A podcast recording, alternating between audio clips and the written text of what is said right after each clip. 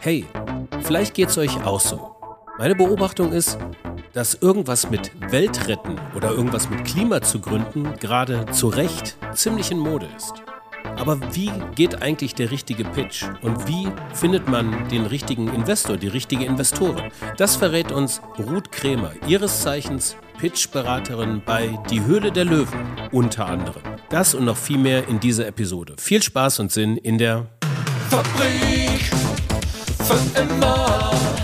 Fabrik für immer.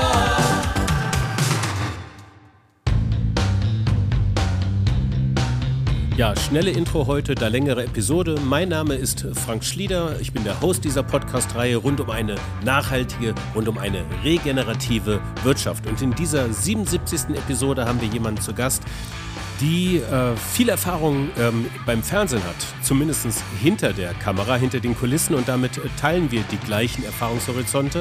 Wir hatten teilweise sogar im entferntesten auch den gleichen Arbeitgeber. Und mit ihr reden wir heute über Pitches, über Aufbau von Impact-Geschäftsmodellen und alles das, was Investorinnen zu nachhaltigen Geschäftsmodellen interessieren könnte. Und darüber hinaus aber auch alles das, was Investoren auf gar keinen Fall interessiert. Wir reden auch über richtig schlechte Pitches. So, das alles in dieser Episode. Endlich mal wieder live und vor Ort und in Farbe. Unser heutiger Studiogast hat uns in unserem Office, äh, in unserem kleinen Kellerstudio besucht. Und äh, euch viel Spaß mit dieser Episode mit Ruth Krämer, 38. Der Beruf ist äh, schwierig. Ähm, offiziell würde ich sagen Beraterin, Unternehmerin für äh, Geschäftsmodelle. Um das so kurz wie möglich zu fassen, Hobbys war das letzte. Ne? ähm, Reisen, definitiv, habe ich auch als Teil in meinem Leben installiert. So viel Sport wie möglich. Ja, und Podcasts hören, definitiv. Allerdings ganz andere Dinge, mit dem, als mit denen ähm, ich mich beruflich beschäftige. Ähm, bist du denn auch so eine, warte mal, ich muss dir das Mikrofon mal gerade wegziehen, bist du denn auch so eine Crime-Podcast-Hörerin? Wir produzieren ja noch Podcast-Auftragsproduktion und es ist tatsächlich immer so, dass wir sagen, Zielgruppe von Crime, wir machen keine Crime-Podcasts, schon aus, schon aus Prinzip nicht. Und äh, Ziel ist es äh, immer doch die ähm, Frauen anzusprechen. Das sind die Haupt-Crime-Podcast-Hörerinnen. Ich weiß und ich bin tatsächlich genau, glaube ich, die Zielgruppe. Ich war, ich habe lustigerweise, ich habe es entdeckt äh, in einem äh, Zwangsurlaub, den ich mir selber auferlegt habe vor zwei Jahren. Da habe ich mir wirklich mal selber auferlegt, äh, zwei Wochen nicht zu arbeiten. Und dann lag ich da in Sansibar am Strand und denke, ja, es ist irgendwie auch ein bisschen öde jetzt. Was machst du jetzt? Und dann habe ich halt so in der Podcast-Bibliothek äh, geblättert und bin dann irgendwie da drauf gekommen. Und seitdem bin ich tatsächlich echt so ein True Crime Podcast-Fan, muss ich gestehen. Aber ich finde es schön, weil es, ähm, ähm, es ähm, entspannt den Geist so ein bisschen. so, so was ganz anderes, womit man so gar nichts zu tun hat, beruflich anzuhören, ist schon, ja, das ist so mein Hobby dann aus einer anderen Ecke. Ja. Mord entspannt den Geist. Sehr gut. Äh, aber ich, äh, wir haben ja eine Verbindung äh, tatsächlich, die Höhle der Löwen. Und so bin ich auch ähm, auf dich aufmerksam geworden. Wir haben nie miteinander gearbeitet und die Höhle der Löwen ist die ähm, Bekanntheitsklammer. Ähm, ich war seinerzeit im Marketing bei Vox und ich habe so diese ganzen Werbungen für die Höhle der Löwen mitproduziert, diese Kugeldrehs mit den Investoren und so weiter und so fort. Das, da ging viel auch über meinen Tisch. Und du bist aber die Trainerin, der Coach, die die Startups fit machen für die Arena. Ja, also ähm, offizielle Bezeichnung ist Beraterin.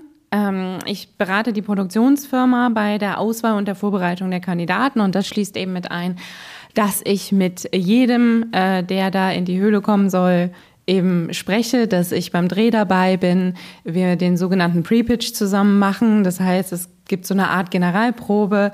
Äh, ich darf die Pitches also vorher sehen, bevor sie aufgezeichnet werden und darf da meinen Senf zu geben. Genau, also die, diese Vorbereitung der Kandidaten und dann eben auch so ein bisschen ein Stück vorher. Ich, bereit, äh, ich berate auch ein bisschen bei der Auswahl und so. Aber hauptsächlich, ja, genau, eben die Arbeit mit den Kandidaten, was unglaublich viel Spaß macht, ja. Das kann ich mir gut vorstellen. 100, äh, du hast im Vorgespräch gesagt, um die 100 äh, Pitches gehen da so pro Staffel durch. Und ich möchte mit dir tatsächlich heute über Pitches reden. Eigentlich dann wieder mit Bezug auf Nachhaltige, auf Impact und äh, so weiter. Da kommen wir gleich nochmal so dazu. Ähm, so nach dem Motto, äh, was sind die drei größten Fehler, die du vermeiden solltest bei einem Pitch vor Investoren oder sowas? Vielleicht, vielleicht kommen wir da nochmal hin im Laufe der Zeit. Aber sag mal vorab, wie läuft das denn ab da bei der Höhle der Löwen? Also ähm, traust du jedem quasi ein Invest zu? Ja, also wir laden grundsätzlich niemanden ein, ähm, der äh, keine Chancen hat oder von dem wir glauben, dass er jetzt keine Chancen hat. Ne? Also ähm, ja, das definitiv nicht. Und ich versuche halt die Chancen im Endeffekt ein bisschen zu optimieren. Ne? Ich spreche halt mit den Kandidaten und äh, ich schaue, ob die ihre Zahlen kennen. Ich schaue, wie die Bewertung ist und sage denen da meine Meinung zu. Natürlich hört nicht jeder auf mich. Ähm, manchmal gebe ich auch so kleine Hinweise zu Hausaufgaben, sag, guck dir das nochmal an, schau mal, ob du nicht ein paar Social Media Kennzahlen hast. Das ist so ein klassischer Rat von mir. Ähm, ob ihr nicht schon irgendwie Conversions im Shop habt, die ihr feststellen könnt oder so. Ne? Das, äh, manche sind auch super vorbereitet, die kommen direkt und sagen, hier, was willst du wissen, was soll ich sagen? Ähm, genau, aber wie gesagt, nicht jeder hört auf mich, aber ich tue mein Bestes, um die Chancen so ein bisschen zu optimieren, damit jeder mit eben seinen bestmöglichen Chancen da vor die Löwen tritt, ja. Die Zahlen müssen stimmen, oder? Also du lässt dir die Businesspläne, die Pitches da vorlegen. Was, was, was genau müssen sie dir da vorlegen und was genau nimmst du da auseinander? Nee, ich lasse mir keine Businesspläne vorlegen. Manche Kandidaten schicken mir tatsächlich von sich aus was und schaue ich mir das natürlich an und bespreche das auch manchmal mit denen. Aber die müssen mir da jetzt nichts vorlegen. Ähm, ich weiß aber ja, und man, man sieht es, also der Zuschauer sieht es ja auch oft, ähm, gerade unser äh, Dr. Georg Kofler, der fragt ja sehr gerne nach den Zahlen, so was sind eure Umsatzplanungen dieses nächstes, übernächstes Jahr andere auch. Ähm, und äh, dann weiß man einfach, die wollen das wissen. Ne? Und äh, das frage ich dann die Kandidaten vorab. Also ich bin ähm, so eine Art Vorhut der Löwen manchmal und versuche halt genau die Fragen zu stellen, von denen ich weiß, dass sie sie höchstwahrscheinlich eben dann in der Höhle ausstellen werden, damit die Kandidaten es schon mal gehört haben und die Chance haben, sich darauf vorzubereiten. So kann man sich das vorstellen, weil die Höhle ist ja insofern speziell, dass man eben keine Unterlagen hat, dass man eben kein Pitch-Deck hat, keine PowerPoint-Folien, keine, keine Tabellenkalkulation mit seinem Businessplan, die man vorlegen kann, sondern man muss halt alles mit Frage-Antwort regeln. Und das ist halt ganz speziell. Und da muss man auch ein bisschen speziell dann eben drauf vorbereiten. Und das versuche ich. Ganz erfolgreich, denke ich. Ne? Das gibt es ja mittlerweile in der wievielten äh, Staffel läuft äh, die Hülle der Löwen und in der zehnten Staffel zeigst du mir an und äh, seit der wievielten Staffel bist du mit dabei? Seit der fünften. Bist du denn auch da ähm, äh, noch am Start, wenn quasi ein Deal eingefädelt wird? Also da hört man ja auch alle möglichen Sachen immer, dass das dann irgendwie hinten raus dann doch nicht klappt, irgendwie die meisten Deals halt dann nicht stattfinden, wenn es ans Eingemachte geht. Ähm, ist das auch so dein, dein Turf, den du da noch beschreitest? Nein, also es gibt durchaus mal ähm, Gründer, die mich nochmal kontaktieren. Ich freue mich auch immer, wenn Gründer mit mir Kontakt halten und ich bin immer noch äh, mit einigen in Kontakt und äh, komme ja auch in Deutschland ganz gut rum und besuche die dann ab und zu mal oder so. Da freue ich mich immer. Aber ich habe jetzt ähm, keine Verpflichtung jetzt mehr da. Ne? Und da halte ich mich natürlich auch raus. Ähm, kann aber natürlich immer noch mal sein, dass ich noch mal irgendwie Kontakt habe und was mitkriege, klar. Und wie gesagt, das ist immer total spannend, auch für mich. Ähm, ich finde es auch manchmal so ein bisschen gemein, muss ich dazu sagen, weil man kann ja tatsächlich diesen Deal im Fernsehen am ehesten mit der Realität mit einem Termsheet vergleichen. Und wenn man sich so mal anschaut, was sonst bei Investoren bei einem Termsheet dann tatsächlich am Ende an Investments zustande kommt oder nicht, also wie hoch die Quote da ist, liegen unsere Löwen, kann man sagen, doch sehr, sehr gut. Deswegen finde ich teilweise ein bisschen gemein, was die Medien daraus machen und nennen das dann geplatzter Deal oder so. Das ist, ähm, ja, musste ich jetzt noch loswerden. Ich finde es nicht immer so ganz fair, wie das so betrachtet wird, weil das, die haben ja einfach nicht diese Chance, diese Prüfmöglichkeiten, ne, die ein normaler Investor einfach hat und die er auch macht, bevor so ein Deal dann unterschrieben wird. Du bist, ähm, da haben wir noch gar nicht drüber gesprochen, eigentlich, du bist ja Mathematikerin und kommst aus dem Investment. Ähm, da würde ich ganz gerne nochmal, um das nochmal äh, einmal rund zu machen, mal kurz ein paar Sätze drüber verlieren. Was hat dich denn ausgerechnet zur Mathematik gebracht und ähm, wie kamst du dann letztendlich auch ins Investment? Das ist ja nochmal ein weiterer Turnaround. Ähm, zur Mathematik gebracht haben mich zwei Sachen. Erstens persönliche ähm, ja, Unreife äh, und zweitens die Suche nach einer Herausforderung. Ja, ich war total, doch, ich war also mit, mit, mit 19, als ich Abitur gemacht habe, ähm, ich habe ja noch 13 Jahre zur Schule gehen dürfen, ähm, da war ich sehr, sehr unreif und hatte keine Ahnung, was ich machen wollte. Und damals hatte ich eigentlich eher so den Ausschlag in mir, hm, ich gehe so Richtung Wissenschaft. Und äh, ich war aber nicht so hundertprozentig sicher. Und dann habe ich eine Weile mich orientiert und irgendwann bin ich darauf gestoßen, dass man mit Mathematik noch alles machen kann. Und ich hatte auch Mathe-Leistungskurs, also ich war immer äh, sehr, sehr gut in Mathematik. Und dann habe ich gedacht, ja cool, das macht mir eigentlich Spaß, das kann ich richtig gut. Und habe ich damals gedacht, äh, vor dem Studium. Und damit kann ich alles noch machen. Ich kann in jede Branche praktisch, gut, Fernsehen hatte ich da nicht so auf dem Schirm, aber man sieht ja alles. Ne? Und ähm, ja, und das zweite war halt Herausforderung. Ich fand die Schule ehrlich gesagt so ein bisschen langweilig. Und äh, man hat mir gesagt, Mathe und Physik sind die schwersten Studienfächer. Und da habe ich gedacht, cool, dann äh, ja, bring it on. Ne? Und ja, war es dann auch. Okay. Kommen wir nämlich jetzt zum Punkt zum äh, eigentlichen Punkt auch dieses, äh, dieses Gesprächs oder diese Episode. Ähm, was zeichnet, ähm, vorab mal, also es geht ums Pitchen natürlich, und welche, welche Dinge sollte man machen, worauf sollte man achten, ähm, natürlich auch um Impact-Startups, ne, das hatte ich eingangs ja auch schon erwähnt, wie kriegt man das dann übertragen. Ähm, aber vorab die Frage, was zeichnet einen richtig schlechten Pitch aus? Ähm, ich muss leider sagen, ich war letzte Woche noch Jurymitglied bei einem Pitch-Wettbewerb und ich habe mich wieder so ein bisschen geärgert und es tat mir leid, weil ich echt so ein bisschen geschimpft habe mit den Startups. Ähm, was man immer wieder hört oder sieht in Deutschland an Pitches, sind einfach Produktpräsentationen. Und super viele Startups machen einfach den Fehler, die präsentieren halt ihr, ihr Produkt oder ihre Lösung ohne Ende und äh, auch sehr unstrukturiert mh, mm, und kommen von einem Feature auf die, äh, auf die Grundfunktionalität wieder zurück auf ein anderes Feature und dann der Ablauf und dann aber noch hier und dies und jenes. Ähm, und äh, man kann sehr schlecht folgen, versteht manchmal gar nicht, was die überhaupt machen. Und dann nimmt aber diese Produktpräsentation praktisch den ganzen Pitch ein und es fehlt eigentlich alles das, was Investoren so richtig krass dann noch interessiert, eben das Geschäftsmodell, der Markt, der Wettbewerb. Und das ist einfach schade. Also die Pitch-Qualität in Deutschland, muss man leider sagen, ist oft sehr, sehr schlecht, weil es eben zu diesen Produktpräsentationen verkommt. Ähm, und ja, ich glaube, dass das ist so das Hauptproblem. Es fehlen einfach die wichtigen Punkte. Ja, ja. Und äh, das auch quer über alle ähm, Branchen, über alle Produkte hin, hinweg? Ist das wirklich ja, würde ich schon so sagen. Also ist mir bisher keine, kein großer Unterschied aufgefallen, was ich vielleicht, wo es ein bisschen besser ist, aber da muss ich sagen, da bin ich auch so ein bisschen ja, biased, weil ich aus der Ecke komme, ist halt so im, im Tech-IT-Bereich. Ähm, da habe ich das Gefühl, das ist so ein bisschen die, die spezielle Szene oder dieser Bereich der Gründerszene ist so ein bisschen, ähm, ja, wie soll man sagen, so ein bisschen optimierter. Ne? Die sind, ähm, die haben vielleicht auch schon ein bisschen mehr die Vorbilder, die selber den Weg gegangen sind, die selber viel vor Investoren gepitcht haben, die dann ihr Wissen weitergeben. Also ich habe das Gefühl, da ist mehr Wissen und mehr Education sozusagen, aber das kann auch ja mein einfach mein mein persönlicher Eindruck sein. Ne? Ja. Ach, was für eine tolle Überleitung. Mein persönlicher Eindruck ist ja tatsächlich, dass wir so ein bisschen gefühlt in meiner Blase in so einer zweiten äh, Gründerzeit sind, der Impact-Startups. Also viele wollen was mit Sinn gründen und ähm, sei es jetzt äh, for Profit oder Non-Profit, äh, immer for Purpose.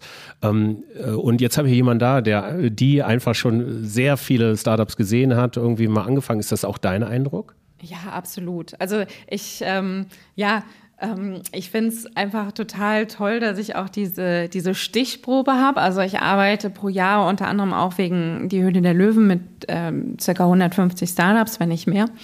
Und das ist einfach vielleicht nicht ganz, repräsentativ, äh, nicht ganz repräsentativ, aber doch eine gute Stichprobe, würde ich sagen.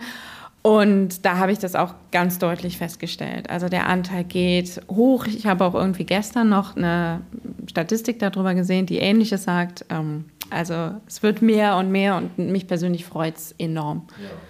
Äh, also was macht das so in der Höhle aus jetzt? In der Höhle der, der Löwen irgendwie? Kannst du das so von 100 Startups, kannst du das ungefähr sagen?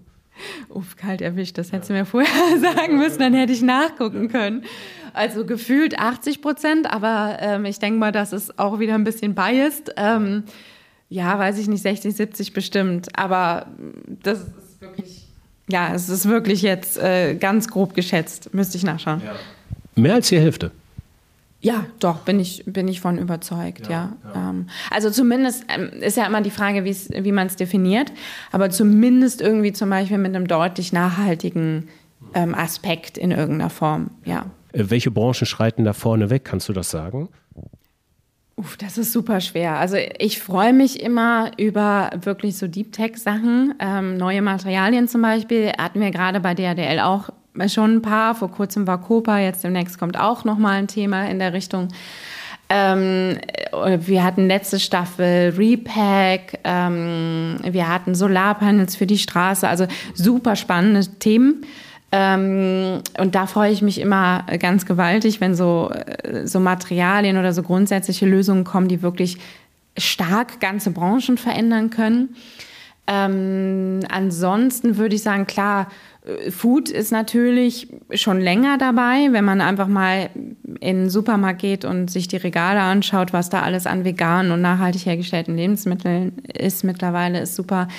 Ich habe das Gefühl, was stark im Kommen ist, ist Haushalt, weil da echt noch einiges im Argen ist. Also wir haben jetzt ähm, immer mehr Produkte.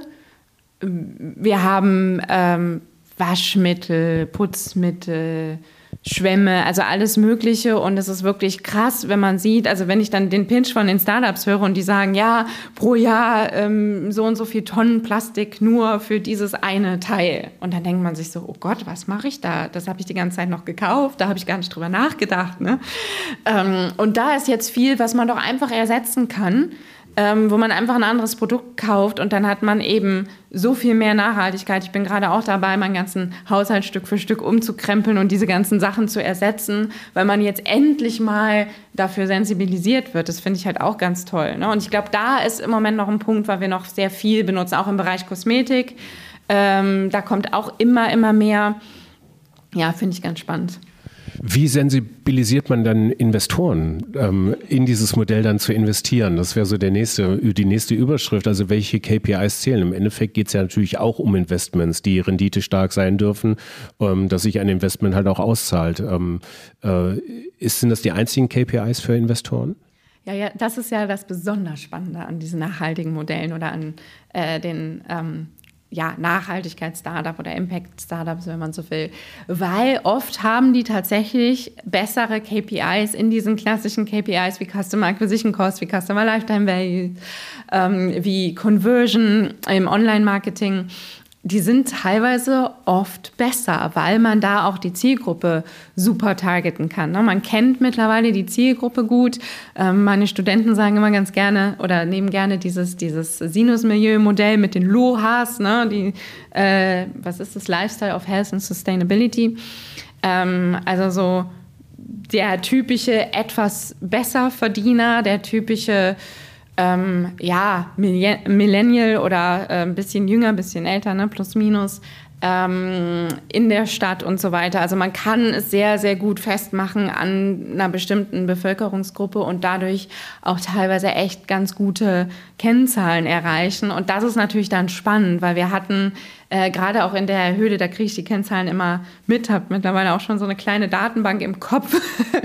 ähm, und ich war teilweise so überrascht, wie gut diese Online-Marketing-Kennzahlen von denen waren in ganz frühen Phasen, wo man das eigentlich nicht vermutet hätte. Ähm, die hauen rein, diese Produkte bei der Zielgruppe. Und das ist natürlich auch aus Investorensicht einfach eine wahnsinnig spannende Geschichte und nicht zu, nicht zu verachten. Ja. Ich finde, das ist echt nochmal, du hast es jetzt mal so schnell erwähnt, ne? aber das musst du einfach sagen, also mit äh, For-Purpose-Geschäftsmodellen äh, ähm, sind, äh, liegen wir bei deutlich geringeren Customer Acquisition Costs zum Beispiel. Das heißt, ich muss tendenziell im Online-Marketing deutlich weniger aufwenden, um einzelnen Kunden in die Conversion zu bekommen.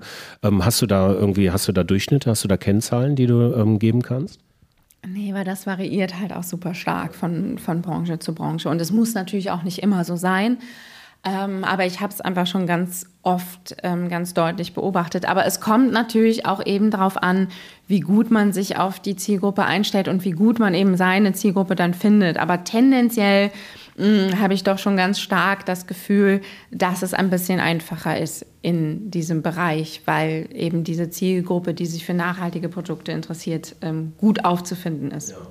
Ähm, unabhängig von diesen harten KPIs, ne, jetzt nochmal aus, aus Investorensicht, was zählt denn da noch, was muss, ich, was muss ich denn als Gründerin, als Gründer ähm, so im Impact-Bereich noch so mitbringen, damit ich da ähm, ganz gute Erfolgswahrscheinlichkeiten habe für, für ein Investment in meine Idee?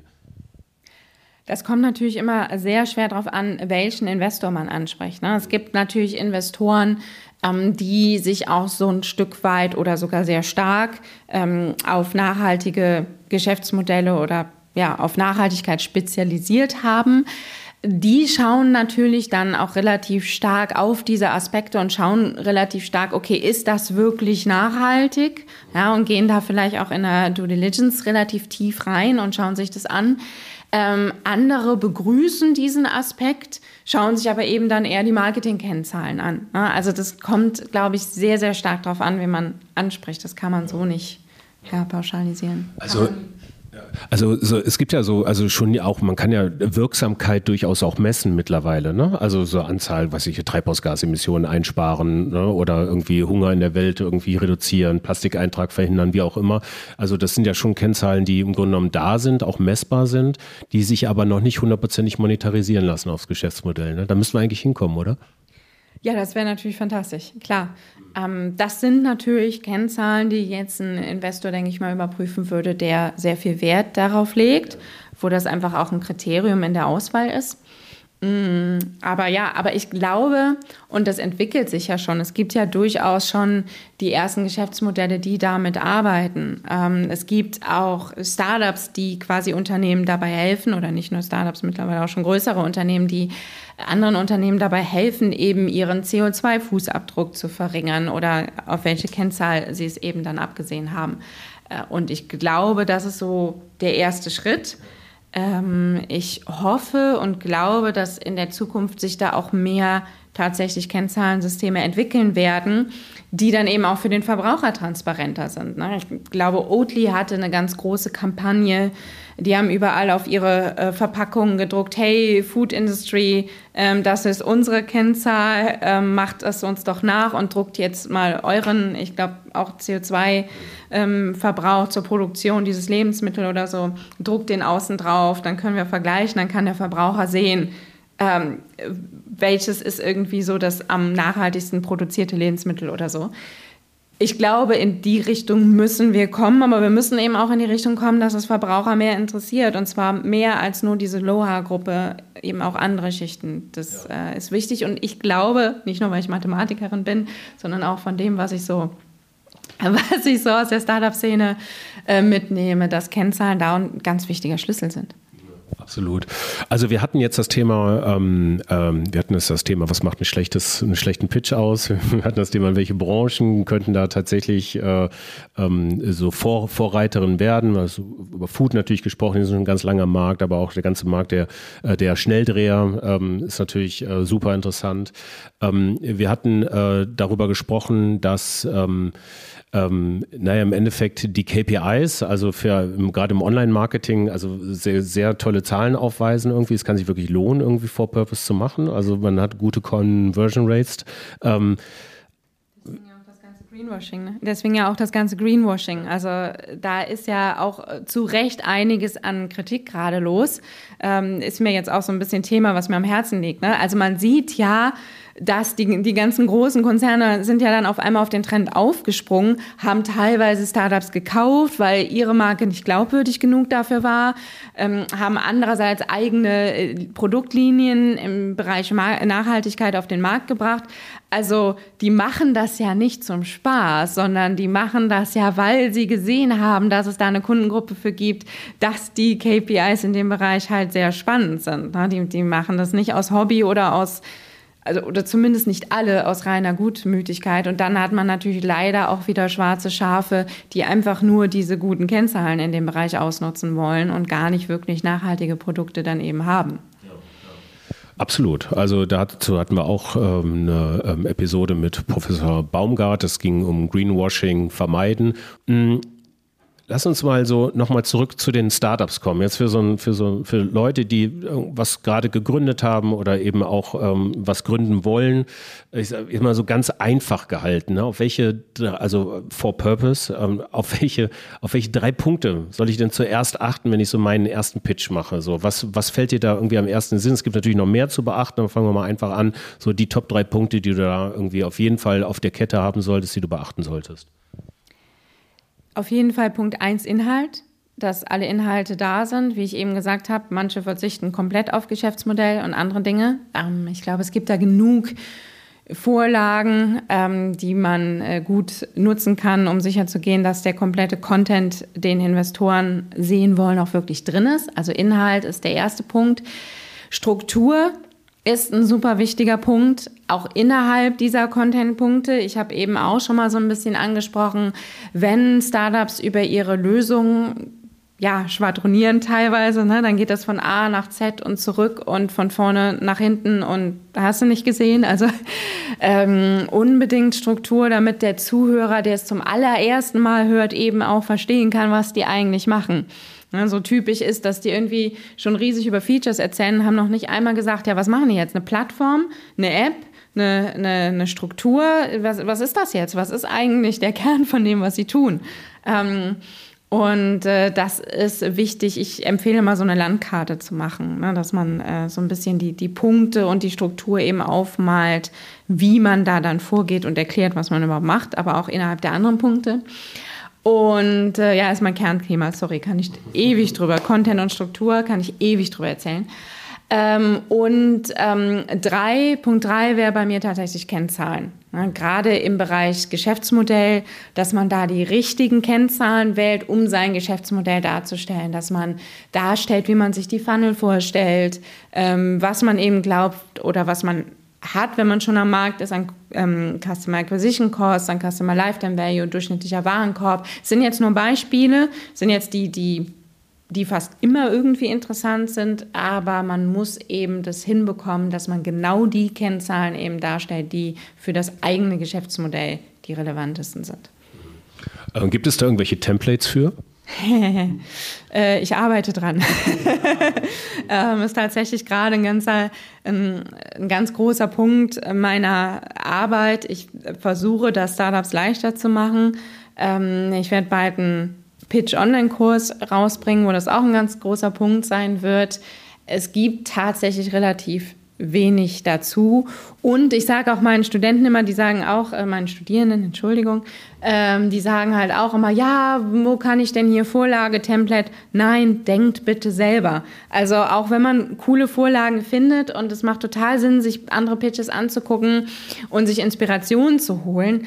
Aber, und das ist eigentlich ja auch das Schöne an meiner Arbeit, Geschäftsmodelle sind halt sehr, sehr individuell. Aber das ist eben auch der Punkt, wo eben jeder Gründer seinen eigenen Kopf anstrengen muss. Ja. Das bringt mich auch nochmal zurück zu den, zu den Investoren ähm, oder zu den Investorinnen wie muss ich denn die Persönlichkeit eines Investors eigentlich kennen? Also ich meine, du kommst ja so aus der Hülle der Löwe, um mal den Bogen wieder auf den Anfang so zu schlagen. Das sind ja alles schon so sehr starke Persönlichkeiten und man weiß im Vorfeld, wie diese Person, eine andere Person vielleicht reagiert und man bereitet sich vielleicht darauf vor. Ähm, das weiß man jetzt ja im wahren Leben, in Anführungszeichen, jetzt nicht irgendwie. Ähm, aber das ist, doch, ist das nicht relevant auch? Ist mega relevant. Ähm, tatsächlich schreibe ich da gerade mein Buch drüber. Ach, witzig. Äh. Das war nicht abgesprochen tatsächlich. nee, nee, überhaupt nicht. Ähm, ich darf auch leider gerade noch nicht ähm, viel mehr darüber sagen, ähm, aber das ist gerade halt ein sehr großes Thema für mich. Und ich muss aber auch sagen, um auf äh, die Höhle der Löwen zurückzukommen, Viele Gründer sind nicht so gut vorbereitet, wie sie sein könnten auf unsere Investoren. Also viele Gründer sind da sehr oberflächlich äh, vorbereitet und ich höre da teilweise Sprüche zu unseren Löwinnen, die ähm, ja, wo ich mir denke so, Hättest du mal fünf Minuten länger gelesen und recherchiert, dann wäre das aufgefallen. Und genau das kann man eben auch über ähm, ja nicht ganz so bekannte Investoren machen. Und das muss ich Gründern auch echt extrem ans Herz legen. Ne? Wenn man äh, zu einem Investor geht, dann sollte man sich doch mal tief darüber informieren, ähm, worein investiert der normalerweise, ähm, was gibt es da für Portfoliounternehmen, kann ich vielleicht mit denen Kontakt aufnehmen, kann ich da mal nachfragen, was da ähm, wichtig war in den Verhandlungen, in dem Gespräch. Also es gibt so viele Punkte, es gibt so viele Tipps, die man da geben kann. Also Kontakt aufnehmen mit Portfoliounternehmen ist ein ganz heißer, weil die meisten Gründer sind zum Glück sehr ähm, ja, hilfsbereit, was das angeht, ne, und erzählen gerne auch über ihre Erfahrungen mit den Investoren. Ähm, generell sich die Portfolios anzugucken, was ist da drin, ähm, was vielleicht ähnlich zu mir ist und dann zu schauen, okay, welche Erfolge gab es in der Vergangenheit da, was sind die vielleicht äh, größten Exits, größten Folgerunden, die gemacht wurden, was sind aber auch vielleicht die größten ja, Fails sozusagen, welche Dinge sind gescheitert, gibt es da Ähnlichkeiten zu dem, was ich mache? Und ähm, kann ich dann da vielleicht gegen argumentieren, wenn es da Vorbehalte gibt. Ne? Weil so ein Investor hat ja eben auch dann seine Erfahrung gemacht. Also diese Portfolioanalyse von Investoren ist ein ganz spannendes Thema und eben der, der äh, Kontakt auch zu bestehenden Portfoliounternehmen. Ne? Also wenn man jetzt äh, mit der klassischen Internetrecherche nicht so viel findet, sind das zwei ganz wichtige Punkte, würde ich sagen. Und bei der Frage, ob ich jetzt überhaupt einen Investor äh, oder ranziehen oder ranziehen, wie sich das anhörte, bei der Frage, ob ich jetzt überhaupt einen Investor anfragen sollte oder vielleicht mit einem Mentoring-Programm, Business Angel so weiter klarkomme oder auch das alles selber bootstrappe, ähm, was, was, welche Gedankengänge sollte ich haben, um die, mir diese Fragen oder die Antworten auf diese Fragen zu stellen? Ja, vor allen Dingen, wo will ich hin? Ne? Also erstmal, was habe ich grundsätzlich für ein Modell? Ist das zum Beispiel skalierbar genug? Das ist ja dieses Schlagwort Skalierbarkeit, ähm, was Investoren eben sehen wollen. Also kann ich diesen berühmten Hockeystick in der Zukunft produzieren, um eben ja Investoren ähm, da auch Geschmack drauf zu machen. Ähm, dann ist aber auch die Frage, will ich das überhaupt? Also wenn ich jetzt ein Modell habe, was prinzipiell für ein Investment geeignet ist, ähm, möchte ich überhaupt da jemand reinholen? Kann ich es vielleicht auch alleine schaffen? Das heißt nicht, dass das besser ist. Das heißt auch nicht, dass es schlechter ist. Ist auch die Frage, was bin ich für ein Typ? Ja, möchte ich noch jemand dazu holen? Manchmal ist es ja auch super. Also viele Gründer kommen ja auch gerade zu DHDL, weil sie jemanden möchten, der auch so ein bisschen Sparingspartner ist, der ein bisschen Mentor ist, ähm, der einfach Erfahrung in der, in der ganzen Businesswelt hat, äh, weil sie da eben diese Erfahrung noch nicht so haben. Wenn man jetzt generell erfahrener ist ähm, und, und glaubt, dass man nicht unbedingt so jemand braucht, dann, dann spielt das vielleicht auch mit rein. Also es gibt halt super viele Erfahrungen, was, ähm, super viele Faktoren einfach, was bin ich auch für ein Typ und wo möchte ich mit meinem äh, Unternehmen hin, um das eben zu entscheiden. Äh, große Entscheidungen, große Fragen für kleine GründerInnen. Ähm, so zum Abschluss noch mal eine Frage. Glaubst du eigentlich, also so das ist zumindest meine Wahrnehmung, dass so das Thema, wir hatten das bei der digitalen, ähm, bei der digitalen Geschäftsmodelle, dass sich diese Digitalität ja eigentlich im Endeffekt in alle Bereiche reingezogen ähm, hat irgendwie. Das heißt, ich kann eigentlich nicht irgendwas gründen, ohne nicht irgend, in irgendeiner Art und Weise irgendwas Digitales, äh, digitale Prozesse zu haben, digitale Produkte, wie auch immer. Könnte das beim Thema Nachhaltigkeit eigentlich auch so sein, dass im Zuge eigentlich ein, ein Geschäftsmodell zukünftig nicht mehr relevant relevant ist, wenn es nicht nachhaltig ist? Ich hoffe es. Ich hoffe es ganz dringend, weil ich einfach glaube, dass das ähm, ja unsere einzige Chance als Gesellschaft, als, als Menschheit generell ist. Ähm, wir müssen da dringend besser werden. Und ich bin einfach auch der, tief, der tiefen Überzeugung, dass das durch Innovationen eben auch nur möglich ist. Ne? Wir, wir müssen einfach alles neu denken und vieles haben wir glücklicherweise auch schon neu gedacht, wie Mobilität, wie Nahrungsmittelherstellung und so weiter. Da müssen wir noch riesige Schritte gehen. Und da glaube ich eben auch, dass wir dann sinnvolle Kennzahlensysteme brauchen, um das Ganze eben auch wirklich transparent zu machen. Ähm, das, das ist noch ein, ein sehr, sehr weiter Weg, äh, aber ich glaube, es ist der, ja, der einzig sinnvolle. Gut, ähm, ich bedanke mich, ähm, dass du hier warst. Ähm, ich finde es immer noch, ich gewöhne, also ich finde es immer noch spannend tatsächlich, wie man ähm, dieses ganze Thema Skalierung, digitale äh, Geschäftsmodelle auf Nachhaltigkeit um, ähm, ummünzen kann. Ähm, wenngleich wir auch alle wissen, dass weniger mehr ist und wir irgendwie in gewisser Form auch Suffizienzprobleme haben auf dieser Welt mit zunehmenden Menschen uns da eigentlich auch nochmal irgendwie Ideen, Modelle einfallen lassen müssen, wie wir zukünftig überhaupt leben und wirtschaften wirtschaften wollen und nicht nur in Skalierung und Wachstum denken. Aber das ist äh, eine andere Frage, damit beschäftigen wir uns in der Fabrik nochmal. So, Monolog beendet, das war deine Zeit. Äh, wer sich äh, mit dir in Verbindung setzen kann, will, ähm, um dein Geschäftsmodell besser auszuformulieren, um den Pitch besser vorzubereiten, kann sich wenden an ich bin eigentlich überall mit meinem Namen zu finden, Ruth Kremer, Kremer mit C und E ähm, auf äh, Instagram, auf LinkedIn, auf allen Plattformen, die man so kennt. Ähm, ich habe eine Webseite, ruthkremer.de oder numbersexy.de. Ähm, ja, also man findet mich, glaube ich, relativ leicht. Ja. Okay, und es ist in den Shownotes verlinkt. Ruth, danke dir, einen schönen Tag. Herzlichen Dank. Ja, das war Ruth Krämer in der Fabrik für immer und ich hoffe, ihr seid auf den Geschmack gekommen, selbst was zu gründen, eure Idee ein bisschen weiter auszutreiben hin zu einer Selbstständigkeit, hin zu äh, neuen Geschäftsmodellen, die diese Welt ein bisschen besser machen. Mich würde es freuen, vielleicht seid ihr dann irgendwann auch bei uns zu Gast in der Fabrik für immer. Alle Infos zu Ruth, die euch dabei unterstützen kann, sind in den Show Notes verlinkt. In der nächsten Episode, und das ist auch nicht ganz uninteressant, wenn es um Gründung geht, ist das Thema Storytelling. Und hier geht es tatsächlich um die Geschichten, die wir zu erzählen haben, damit wir erfolgreich entweder unser bestehendes Geschäft nachhaltig transformieren oder ein neues Geschäft nachhaltig aufbauen. Zu Gast ist Uwe Walter, seines Zeichens Storytelling Papst in Deutschland. Bis dahin, viel Spaß und Sinn weiterhin in euren Tagen und viel Spaß und Sinn hoffentlich immer noch mit uns in der Fabrik für immer. Ciao. Fabrik für immer.